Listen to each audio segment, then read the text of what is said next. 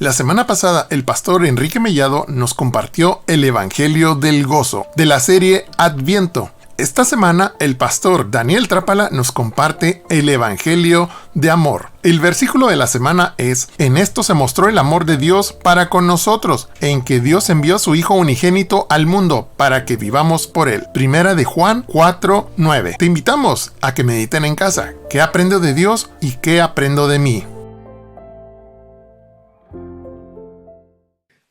Super. Vamos a, a, la palabra y Padre, en el nombre de Jesús nos ponemos en tus manos para escuchar tu palabra, para declarar tu palabra, para recibir tu palabra, para que tu palabra nos hable, que tu Espíritu Santo trate con nosotros, nos enseñe, nos ministre, nos consuele, nos anime, nos edifique, Señor, y para que salgamos de aquí con algo fresco que podamos aplicar en nuestra vida diaria, el resto de la semana, del mes, del año y el año que viene, Señor, que podamos recordar esta palabra y aplicarla en nuestra propia vida y compartirla con otros, Padre.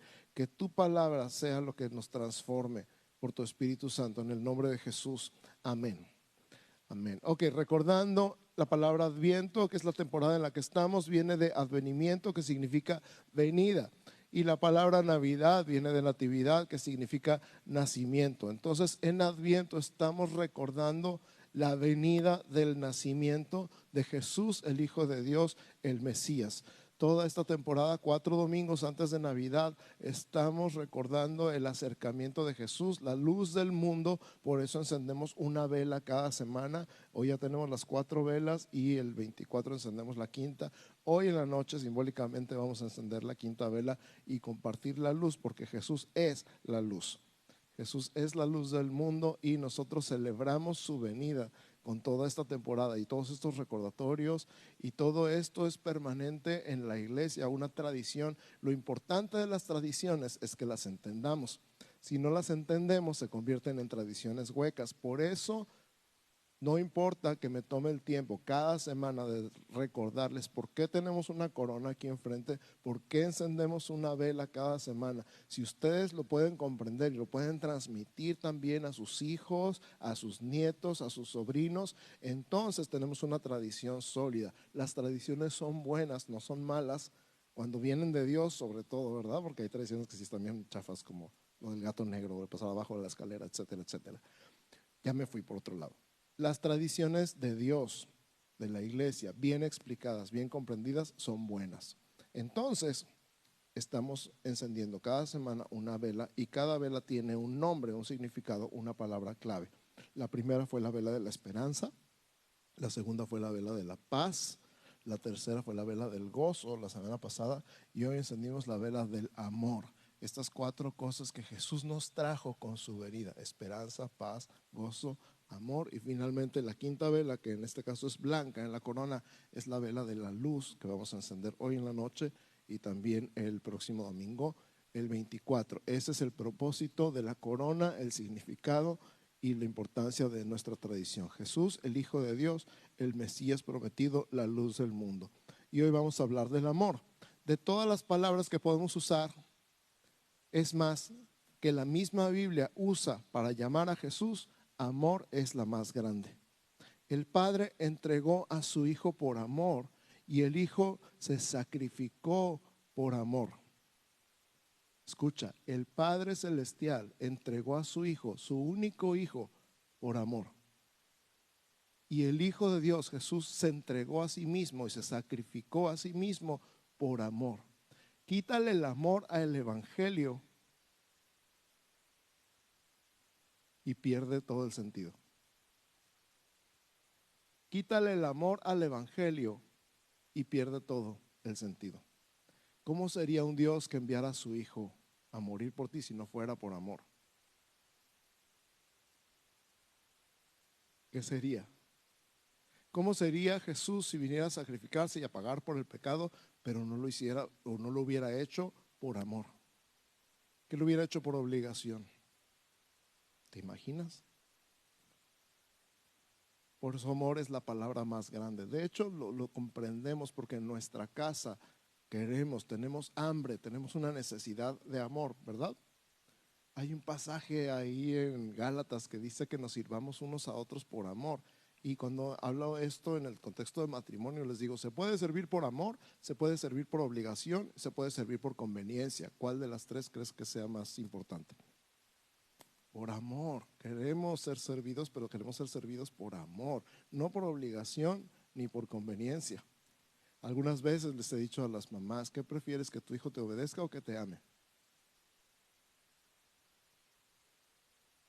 Cuando te obedezca por amor, super padre, Pero si fuera imponerse y castigar y maltratar y, y oprimir para que te obedezca, algo se pierde. El amor es lo más importante.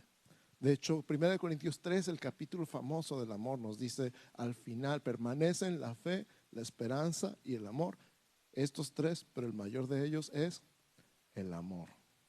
¿Por qué dice eso? Obviamente porque cuando lleguemos al cielo no vamos a necesitar fe, vamos a estar viendo a Jesús con nuestros propios ojos, no vamos a necesitar creer en Él sin ver porque lo vamos a estar viendo, no vamos a necesitar esperanza porque ya vamos a estar ahí, no estás esperando nada, ya llegaste. Lo único que va a permanecer por toda la eternidad es el amor.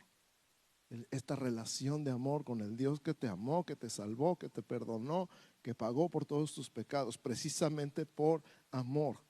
Entonces vamos a, hablar del amor de Dios en estos contextos. Número uno, el regalo de Juan. Si estás tomando notas, el regalo de Juan es el número uno en nuestro mensaje el día de hoy. Lucas 1 del 13 al 16, Lucas capítulo 1 versos 13 al 16, si estás anotando. Dice, pero el ángel le dijo, Zacarías, no temas porque tu oración ha sido oída y tu mujer Elizabeth te dará luz un hijo y llamará su nombre Juan y tendrás gozo y alegría y muchos se regocijarán de su nacimiento porque será grande delante de Dios. No beberá vino ni sidra y será lleno del Espíritu Santo aún desde el vientre de su madre y hará que muchos de los hijos de Israel se conviertan al Señor Dios de ellos. Escucha, un nacimiento milagroso en el tiempo preciso para preparar el camino a Jesús un nacimiento milagroso en el tiempo preciso para preparar el camino a Jesús. Era un milagro porque Zacarías ya era viejo, su mujer también era vieja, aunque no le quiso decir vieja, dijo mejor avanzada en años. Muy inteligente Zacarías. Y no habían podido tener hijos jamás. Y a Dios le encantan los milagros, le encantan los milagros, hacer milagros. Y este milagro es el nacimiento de Juan el Bautista, cuando le está diciendo será grande, no beberá vino ni sidra, pero sobre todo para preparar el camino del Señor. En el tiempo preciso, en el tiempo preciso, seis meses antes de que el mismo ángel Gabriel fuera enviado a María y le dijera que iba a estar embarazada y que el bebé iba a ser del Espíritu Santo porque ella no había conocido varón, por eso es virgen. Y el nacimiento de Jesús, número dos. Número uno fue el, nacimiento, el regalo de Juan. Número dos, el nacimiento de Jesús. Lo acabamos de ver en, el drama de nuestros niños. Lucas capítulo 2, versos 1 al 5. Lucas capítulo 2, versos 1 al 5. Dice, aconteció en aquellos días que se promulgó un edicto de parte de Augusto César que todo el mundo fuese empadronado. Este primer censo se hizo siendo Sirenio gobernador de Siria e iban todos para ser empadronados, cada uno a su ciudad. Y José subió de Galilea, de la ciudad de Nazaret, a Judea, la ciudad de David, que se llama Belén, por cuanto era de la casa y familia de David, para ser empadronado con María su mujer, desposada con él, la cual estaba encinta híjole, hay tantísimo que, ver aquí, tantísimo de verdad. Pero bueno, vamos a, resaltar el punto central. El Mesías prometido, Jesús, el Hijo de Dios, debía ser descendiente del rey David para ser rey por derecho en lo humano. Necesitaba ser de la casa y de la familia de David. Estaba profetizado y además legalmente tenía que ser así para ser verdaderamente el rey de los judíos en el sentido humano. Aquí nos está diciendo que era precisamente descendiente de David, por eso se tuvo que mover de Nazaret a Belén, porque era de ahí, de la casa y de la familia de David. Esto es de verdad en todas las genealogías, precisamente las genealogías tanto de Mateo como de Lucas, vemos a Jesús como descendiente de David. Por eso la gente le decía, Jesús, hijo de David, ten misericordia de mí.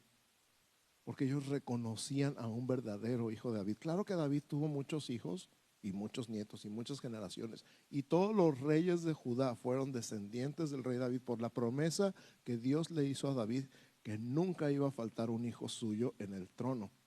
Y tú dirías, pues ahorita ya no hay rey en Jerusalén, pero hay un hijo de David sentado en el trono, en el cielo. Y entonces, imagínate todo este movimiento de un emperador pagano completamente ajeno a Israel, completamente ajeno al reino de Dios. Simplemente parece como que alguien le sopló. ¿Qué tal si hacemos un censo? Y entonces, ay, un censo me hace bien. Creo que es buena idea. Hay que hacer un censo en todo el imperio romano. Para entonces el imperio romano ya se había extendido por todas partes, incluyendo Israel. Y vamos a hacer este censo de esta manera. La gente no tiene que censarse donde vive, sino de donde es su familia. Y ahí está todo, imagínate todo el imperio romano. Alcanzas a visualizar desde España hasta Siria, todo el norte de Europa y hasta el norte de África el imperio romano, estamos hablando del imperio romano, ¿ok? Europa, Asia y África estaban dominadas por Roma en ese tiempo, después de Grecia. Todo el mundo, todo el mundo se tuvo que mover a la ciudad de donde era su familia. Ahora, levanten la mano aquí los que son de Tijuana. Ok, bastantes, realmente más de los que esperaba. Ok, levanten la mano los que no son de Tijuana. Ok. Griten así rápido de dónde son. Ok. No entendí nada, pero ustedes sí entendieron. Imagínate que de repente por orden del gobierno todo el mundo tenga que viajar a su tierra para el censo.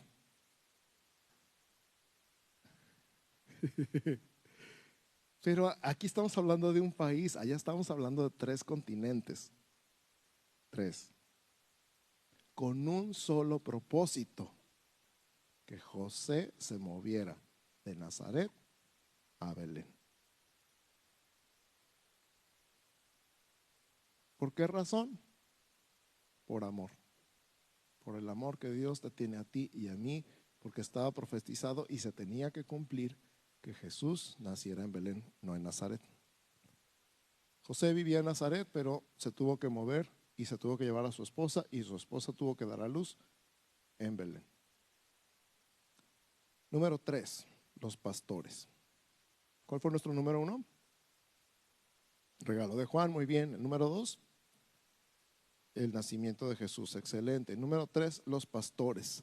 Lucas capítulo 2, versos 15 y 16. Lucas 2, 15 y 16 dice así, sucedió que cuando los ángeles se fueron de ellos al cielo, los pastores se dijeron unos a otros, pasemos pues hasta Belén y veamos esto que ha sucedido y que el Señor nos ha manifestado. Vinieron pues apresuradamente y hallaron a María y a José, al niño acostado en el pesebre. Los pastores fueron los primeros en reconocer a Jesús, el Cordero de Dios. Y la señal no es un error, no es casualidad que los pastores reconocerían al Cordero de Dios en un pesebre, lugar donde se le da de comer precisamente a los corderos y a las ovejas. Lucas 2, 6 y 7, poquito antes. Aconteció que estando ellos ahí se cumplieron los días de su alumbramiento y dio a luz a su hijo primogénito y lo envolvió en pañales y lo acostó en un pesebre porque no había lugar para ellos en el mesón. Siempre hemos pensado así como que, ay, pobrecitos. Y sí, pobrecitos. Imagínate con la esposa embarazada haciendo un viaje de Nazaret a Belén, que no es muy lejos, pero no está cerca. Y eso en carro. Yo no sé, una mujer con nueve meses de embarazo hacer un viaje en carro. ¿A quién le hubiera gustado? Yo me acuerdo cuando estábamos eh, de camino al hospital y que pasaba yo por un bache, mi esposa me gritaba. ¿Por qué? Porque es incómodo. Es sumamente incómodo. Y estamos hablando de viajar en carro de playas al centro de Tijuana. Imagínate de Nazaret a Belén, no sé si lo has visto en el mapa, yo lo estaba buscando en Google Maps y decimos, ah, está por aquí, ah, no, es más allá, ah, no, más allá, ah, no, más allá. No está tan cerquita. Y no es extrañar que llegando diera luz. Pero no había lugar para ellos en el mesón. ¿Por qué no había lugar para ellos en el mesón? Porque todo el mundo estaba siendo empadronado. Llegó gente de todas partes a Belén porque eran descendientes de las familias de Belén, en este caso José de David, pero sobre todo porque el Cordero de Dios iba a nacer entre ovejas y corderos. Estaba leyendo de la tradición, parte de las tradiciones que ahí se criaban las, las ovejas y los corderos que iban a ser sacrificados en el templo. Y ahí nació el Cordero de Dios. Por amor a ti y por amor a mí, desde su, principio estaba marcado su destino y los pastores serían precisamente los que reconocieran al Cordero de Dios entre los corderos y las ovejas. ¿Por qué? Porque estaría acostado en un pesebre envuelto en pañales. Qué impresionante es el amor de Dios. Número cuatro, los magos. Ya me brinqué. Cuatro, a ver, repasito. Número uno fue el regalo de Juan. Número dos, el nacimiento de Jesús. Número tres, los pastores. Y número cuatro, los magos. Vamos a hablar de los magos un poquito. Mateo capítulo 2, nos vamos a brincar de Lucas a Mateo. Capítulo 2 dice, cuando Jesús nació en Belén de Judea, en días del rey Herodes, vinieron del oriente a Jerusalén unos magos diciendo, ¿dónde está el rey de los judíos que ha nacido? Porque su estrella hemos visto en el oriente y venimos a adorarle. De tan impresionantes estas palabras, escucha, ¿dónde está el rey de los judíos que ha nacido? Estamos hablando de extranjeros que vienen de un país en el oriente. Porque su estrella hemos visto. Nacimiento marcado con una estrella y venimos a adorarle. ¿A qué rey se le adoraba? Bueno, en ese tiempo a César, al, emperador romano, se le declaraba Dios con de minúscula y la gente tenía que adorarle como rey. Pero estamos hablando del rey de los judíos que ha nacido. Ahora, hablando un poquito de historia y de geografía, Susa era la capital del imperio persa en el tiempo de Daniel, del profeta Daniel. Susa está a 338 kilómetros al oriente de Belén le puse ahí en Google Maps, ya ves que cómo puedes llegar de un lugar a otro caminando. Dice que son 14 días a pie sin parar. Y ellos sabían a quién estaban adorando. ¿Por qué crees que los magos sabían que era el rey de los judíos el que había nacido? ¿Por qué crees que su nacimiento estaba marcado por una estrella y ellos lo sabían? ¿Y por qué iban a adorarle? ¿Alguna idea? acabo de mencionar, Susa, la ciudad donde vivía el profeta Daniel. Ah, sí, ese profeta, Daniel capítulo 9, versos 24 y 25. Daniel capítulo 9, versos 24 y 25 dice así, hablando el ángel Gabriel al profeta Daniel, 70 semanas están determinadas sobre tu pueblo y sobre tu santa ciudad para terminar la prevaricación y poner fin al pecado y expiar la iniquidad, para traer la justicia perdurable y sellar la visión y la profecía y ungir al santo de los santos. Sabe pues y entiende que desde la salida de la orden para restaurar y edificar a Jerusalén hasta el Mesías príncipe habrá siete semanas y sesenta y dos semanas se volverá a edificar la plaza y el muro en tiempos angustiosos. Ahora tú dices, no fueron 70 semanas. Bueno, cada semana fuera una semana de años. ¿Cuántos años son 70 semanas de años? 490, excelente. ¿En qué temporada vivió el profeta Daniel? El año 500 antes de Cristo.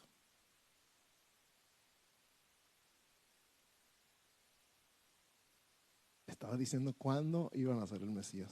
Y dice claramente, ¿verdad? Está el Mesías príncipe. ¿Desde cuándo? Desde que saliera la orden. Es que es tan impresionante. Desde que salía la orden de la reconstrucción de Jerusalén. ¿Quién dio la orden de la reconstrucción de Jerusalén? Ay, estoy siendo muy complicado, ¿verdad?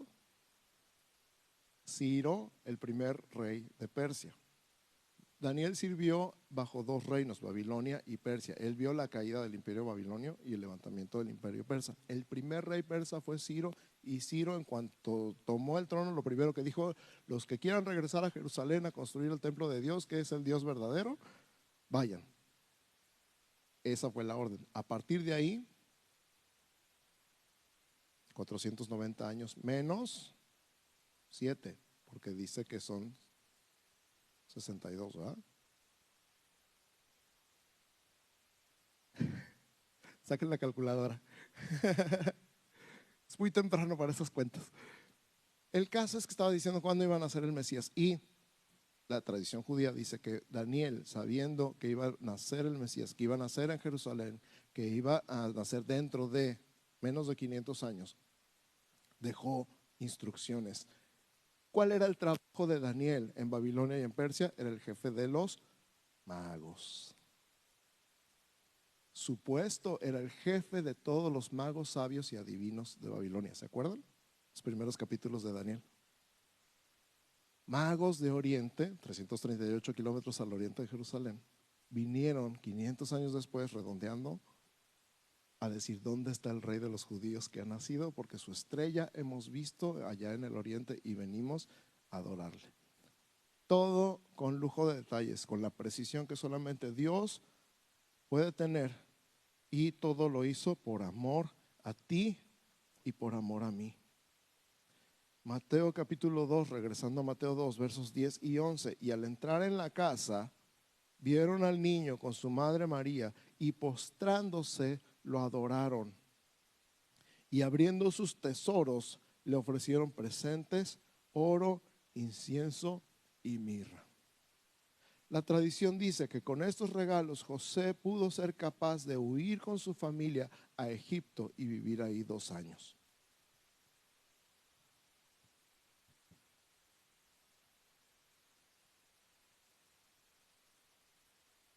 Y estoy entendiendo algo ahorita, justo ahorita en este momento.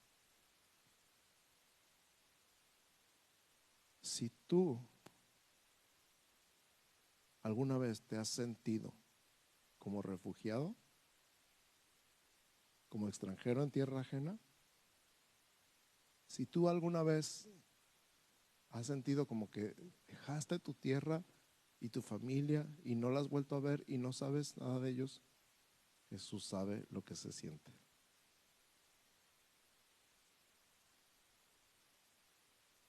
Porque Él, todo, todo, todos los detalles tienen un propósito y ese propósito eres tú. si alguna vez te has sentido alejado, si alguna vez te has sentido aislado, si alguna vez te has sentido lejos de tu familia, Él sabe lo que se siente sabe lo que es vivir en Egipto dos años, lejos de casa, lejos de todos. Pero Dios proveyó para que no les faltara nada con esos regalos. Todo esto nos habla de un Dios que planeó cada detalle, dispuesto a ir hasta las últimas consecuencias por amor a nosotros, por amor a ti. Escucha, en algún momento, el año que entra, vamos a hablar de todas las profecías mesiánicas cumplidas, pero son cientos. Entre todas estas profecías sería que Jesús nacería en Belén, 400, menos de 490 años después de Ciro, de Daniel, que una estrella marcaría su nacimiento, que magos vendrían a adorarlo todo estaba escrito, todo estaba planeado, hasta el último detalle, y todo sucedió tal cual el plan. Pero el propósito de este plan eres tú. La razón de ser de toda esta planeación que llevó a cabo miles de años de ejecución, todo, todo, todo, todo estaba en el plan. Incluso la deportación a Babilonia estaba en el plan. Y lo puedes leer a lo largo de todo el Antiguo Testamento. Todo, todo, todo estaba en el plan. Y el plan era redimirte a ti, rescatarte a ti, pagar por tu vida, encontrarte. Decía yo la vez pasada, no era que yo encontré a Dios, pues ni que fuera yo tan inteligente y además Dios no estaba perdido. Él te encontró a ti. Él, ahí donde estabas, Él vino por ti, Él te rescató a ti, Él vino a pagar con su sangre por su vida, por amor a ti, por amor a ti, no por obligación ni por conveniencia, por amor.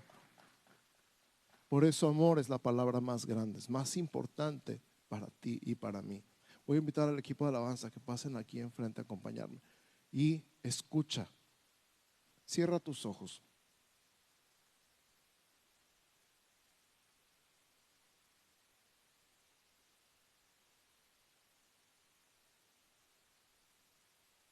Hoy estás entendiendo que Dios te ama. ¿Estás entendiendo que Dios te ama? Que Dios te ama con amor eterno.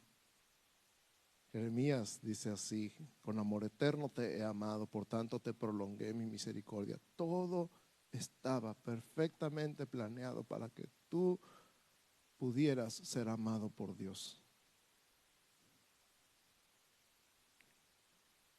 Jesús, el Hijo de Dios, la luz del mundo, vino a nacer en Belén de Judea, en esa época, en ese momento, en ese lugar, con el único propósito de morir en la cruz por amor a ti.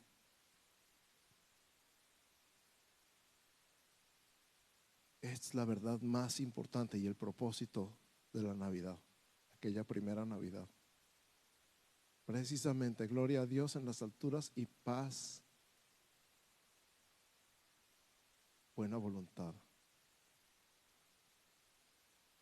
Ya hemos hablado de eso, Dios está en paz contigo, Dios te tiene buena voluntad.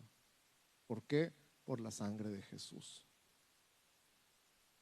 Si tú no habías entendido este mensaje y el propósito de la Navidad y ya te habías distraído con los regalos y los detalles y las cenas y los convivios y los intercambios, regresa al centro. Jesús está en el centro. Jesús es el centro de todo, especialmente de la Navidad.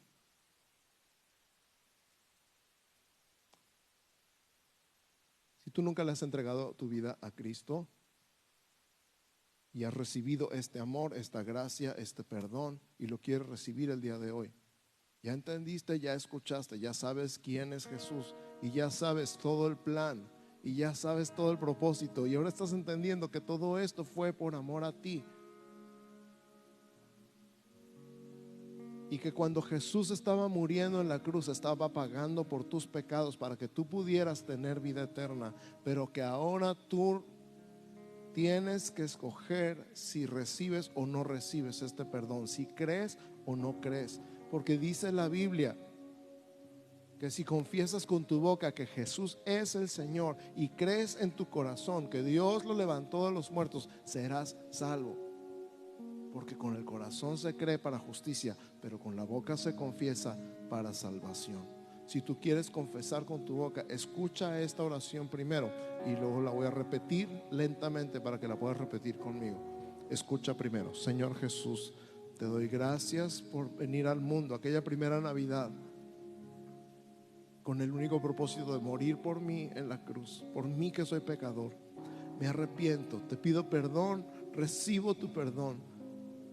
Te abro las puertas de mi corazón y te invito a que entres a vivir en mí y me des vida eterna.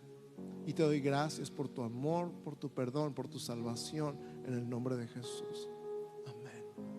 Ahora lentamente, y tú lo puedes repetir conmigo. Señor Jesús, te doy gracias por venir al mundo aquella primera Navidad con el único propósito de morir por mí en la cruz, por mí que soy pecador. Me arrepiento, te pido perdón, recibo tu perdón, te abro las puertas de mi corazón y te invito a que entres a vivir en mí y me des vida eterna. Gracias por tu amor. Gracias por tu perdón. Y gracias por tu salvación. En el nombre de Jesús. Amén. Amén. Si hiciste esta oración por la primera vez, felicidades. Felicidades. La Biblia dice que hoy volviste a nacer, que estas personas que creen han pasado de muerte a vida, que volviste a nacer delante de Dios, eres tan inocente como un bebé recién nacido o más. Dice la Biblia que las cosas viejas pasaron, todas son hechas nuevas. Si alguno está en Cristo, nueva criatura es, las cosas viejas pasaron y aquí todas son hechas nuevas. Anota la fecha del día de hoy. Hoy es 16, 17, 17, gracias de diciembre de 2023. Hoy 17 de diciembre de 2023 volví a nacer. Anota la fecha, yo nunca voy a olvidar, 25 de abril de 1987, jamás voy a olvidar cuando le entregué mi vida a Cristo. Está marcado, está tatuado en mi memoria para siempre y tú grábate esta fecha, grábate este día, recuerda dónde estás, cómo estás, con quién estás y cómo le diste tu vida a Cristo. Sea aquí presencialmente, sea viendo la transmisión, sea viendo el video en el futuro, sea que estés escuchando el podcast en tu carro, en tu casa o en el gimnasio, donde sea. Y le entregaste tu vida a Jesús haciendo esta oración. Recuerda este día. Nunca lo olvides, porque es el día de salvación, es el día que volviste a nacer para Dios. Y ahora iglesia, te voy a invitar a que te pongas de pie y a que recibas un baño del amor de Dios, el amor del Padre por el Espíritu Santo. Recibe el amor, recibe su amor, saberte amado incondicionalmente, saberte amado, que no hay nada que te pueda alejar, que no hay nada que te pueda separar, saberte amado por encima de todo, no importa nada. No hay nada que puedas hacer para que Dios te ame más y no hay nada que puedas hacer para que Dios te ame menos. No hay nada que puedas hacer para que Dios deje de amarte. Él es amor. Así que empieza cerrando tus ojos, enfocándote en Él y dándole gracias por su amor. Dale gracias por su amor. Dale gracias por su amor. Y escucha. Primera de Juan 4 del 8 al 10 dice, el que no ama no ha conocido a Dios porque Dios es amor. En esto se mostró el amor de Dios para con nosotros, en que Dios envió a su Hijo unigénito al mundo para que vivamos por Él. En esto consiste el amor, no en que nosotros hayamos amado a Dios, sino en que Él nos amó a nosotros y envió a su Hijo en propiciación por nuestros pecados. ¿Lo crees? ¿Lo recibes? ¿Lo abrazas?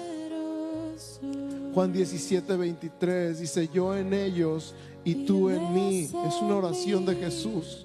Yo en ellos y tú en mí para que sean perfectos en unidad, para que el mundo conozca que tú me enviaste y que los has amado a ellos como también a mí me has amado. Jesús te ama, el Padre te ama tanto como ama a Jesús. El Padre te ama tanto como ama a Jesús. Romanos 8:39, por lo cual estoy seguro de que ni la muerte, ni la vida, ni ángeles, ni principados, ni potestades, ni lo presente, ni lo porvenir, ni lo alto, ni lo profundo, ni ninguna otra cosa creada nos podrá separar del amor de Dios que es en Cristo Jesús, Señor nuestro. Gracias Señor, gracias Señor, gracias Señor. Gracias Señor porque ni la muerte ni la vida. Gracias Señor porque ni ángeles, ni principados, ni potestades. Gracias Señor porque ni lo presente ni lo porvenir. Gracias Señor porque ni lo alto ni lo profundo ni ninguna otra cosa creada nos podrá separar de tu amor. Gracias, Señor Jesús.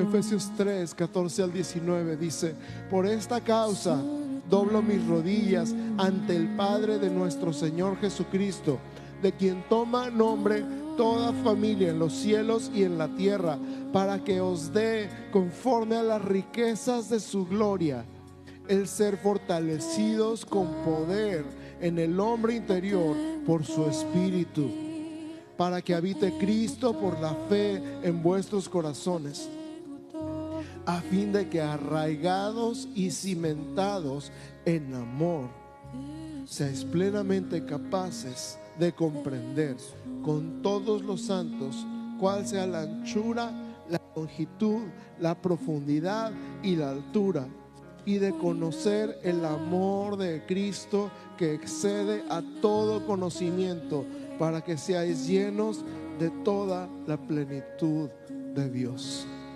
Levanta tus manos y dile gracias por este amor, gracias por este amor, gracias por este amor. Mira Jesús, mira al Padre, velo en su trono, pero velo lleno de amor.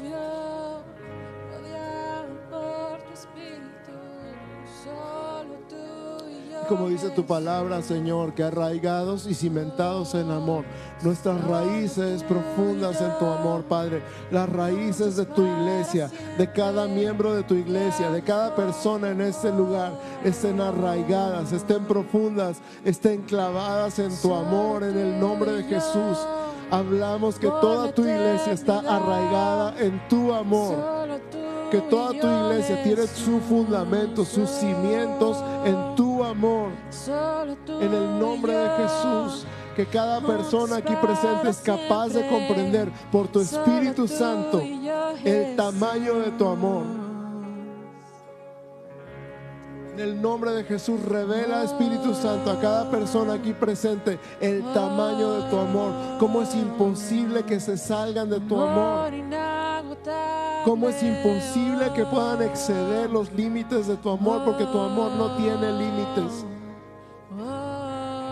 Que cada persona aquí presente, Espíritu Santo, pueda recibir una revelación sobrenatural de tu amor y que se sepan amados profundamente en el nombre de Jesús. Y que este amor les traiga precisamente arraigo, cimiento, fundamento en su vida en el nombre de Jesús. Seguridad, paz, confianza en el nombre de Jesús, porque se saben amados por ti.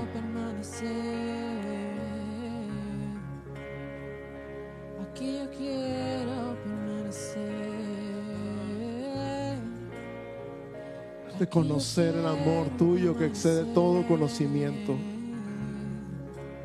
Nuestra mente es incapaz de comprender. Señor, pero tu Espíritu Santo puede infundir en nuestro espíritu la revelación de tu amor, más allá de lo que podamos entender. Con esta mente limitada, pero experimentarlo, vivirlo, ser bañados de tu amor inundados completamente. Y tu palabra dice que tu amor echa fuera el temor. En el nombre de Jesús todo miedo, toda inseguridad, toda angustia, toda incertidumbre es quitada por la seguridad de tu amor. En el nombre de Jesús. Cualquier persona que esté batallando con el- el- la idea del futuro, con qué va a pasar, con qué voy a hacer, es quitada toda incertidumbre en el nombre de Jesús y es cambiada por la seguridad de tu amor. No sé qué va a pasar, pero sé que Dios me ama. No sé qué va a pasar, pero sé que Dios tiene cuidado de mí. No sé qué va a pasar, pero sé que Dios va a estar ahí conmigo. Tú y yo, En el nombre de Jesús. Todo temor es quitado y reemplazado por tu amor. En tu amor, tú y yo, por siempre, solo en ti, La culpa, la vergüenza, en ti, en tu amor, así como el hijo pródigo, muchos de nosotros hemos llegado a pensar en algún momento, Señor, ya no soy digno de ser llamado tu hijo. Y así como el padre del hijo pródigo, traigan la mejor ropa, traiganle zapatos, pónganle un anillo y maten el becerro gordo, porque este hijo mío era muerto y ahora vive. Estaba perdido y ahora es hallado. Su amor, su amor, su amor te derribe por completo, te tumbe todos tus argumentos, te desarme en el nombre de Jesús, te derrita. Por siempre, tú y yo. Por siempre. Por esta gran, gran, gran verdad, eres amado. Eres amado. siempre en tu Eres casa, profundamente amado. Por siempre en tu casa. Eres extraordinariamente Hijo amado. tuyo, hija Y no hay nada que puedas hacer para evitarlo. De hoy y siempre no se puede escapar. Tú y yo por siempre no se puede escapar de tu amor. Solo en ti, en tu amor, tú y yo por siempre. Hija tuya soy, hija tuya soy, sentada a la mesa contigo. Mm. Sentada a la mesa contigo, en tu casa.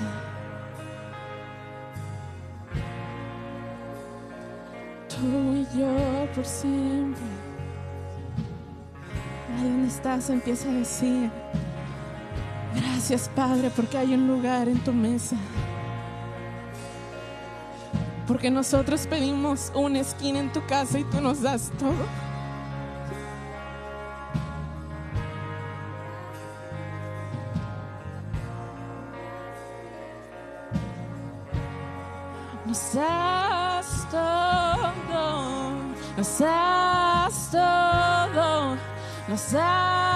Todo, Señor.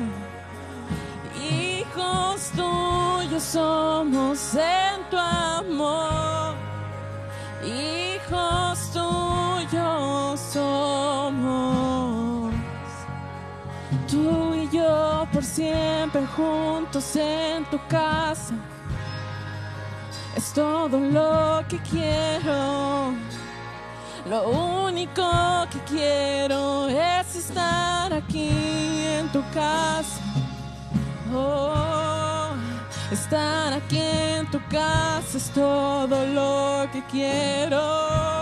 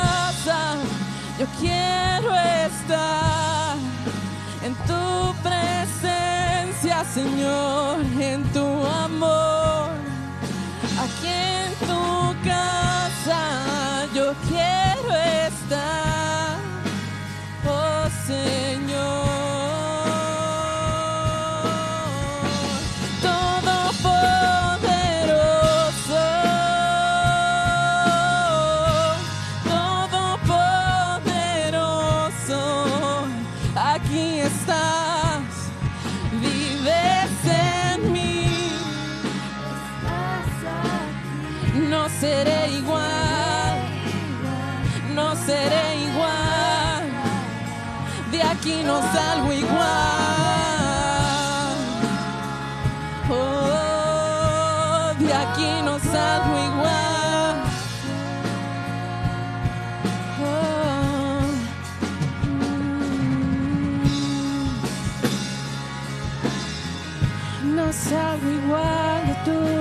Presencia.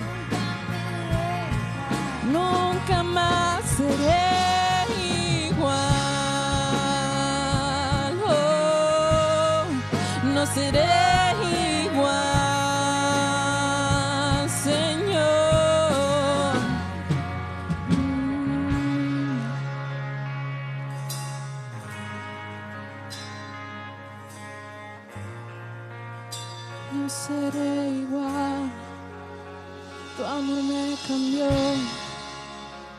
amor me cambió, no seré igual. Hija tuya soy.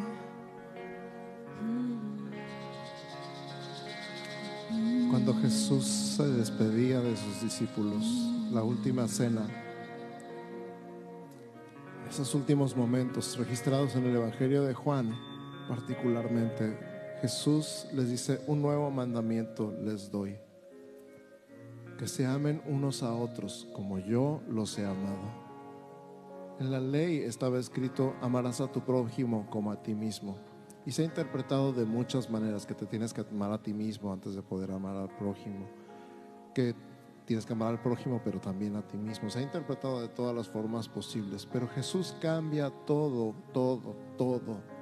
Y dice, un nuevo mandamiento les doy, que se amen unos a otros como yo los he amado. Así que el amor de Dios lo recibimos y también lo compartimos. Lo recibimos y lo compartimos. Lo recibimos y lo compartimos. Ahí donde estás, ahí con tu iglesia, ahí con tu familia, ahí en tu casa, ahí en la cena navideña. No vas nada más en tu nombre, vas en el nombre de Jesús a repartir el amor de Dios. Vas a repartir el amor de Dios. Vas a repartir el amor de Dios. Y todo lo que hagáis, hacedlo de corazón, dice Colosenses. Hazlo por amor. De hecho, 1 Corintios 13, y esto ya no está en el mensaje, es algo que siento en mi corazón muy fuerte decirte, si yo hablo lenguas humanas y angélicas y no tengo amor, soy puro ruido. Y si yo tengo toda la fe y traspaso los montes de un lado a otro y tengo todo el conocimiento, de nada me sirve. Y si yo entrego todos mis bienes y hasta mi cuerpo lo entrego para ser quemado y no tengo amor, nada soy. Todo cambia por el amor. El amor es la única motivación que cuenta delante de Dios. Así que todo lo que hacemos en esta iglesia, todo lo de las cobertores, lo de mandar a alguien a su casa cuando salió de la cárcel, lo de todo, todo, todo, todo, todo, todo, tiene que ser por amor. No por costumbre, no por obligación, no por conveniencia, no porque me siento bien haciéndolo, por amor. Ahora sí que por el amor de Dios. Así que recibe el amor de Dios y repártelo. No te vas a quedar sin amor, vas a recibir más para repartir más. Y te vas a dar cuenta que más bienaventurado es dar que recibir. Reparte el amor de Dios en todas partes, donde quiera que vayas en esta temporada, en el nombre de Jesús. Y a la iglesia, que el Señor te bendiga y te guarde. Que el Señor haga resplandecer su rostro sobre ti y tenga de ti misericordia. Que el Señor alce sobre ti su rostro y ponga en ti paz. En el nombre de Jesús. Amén, amén, amén y amén.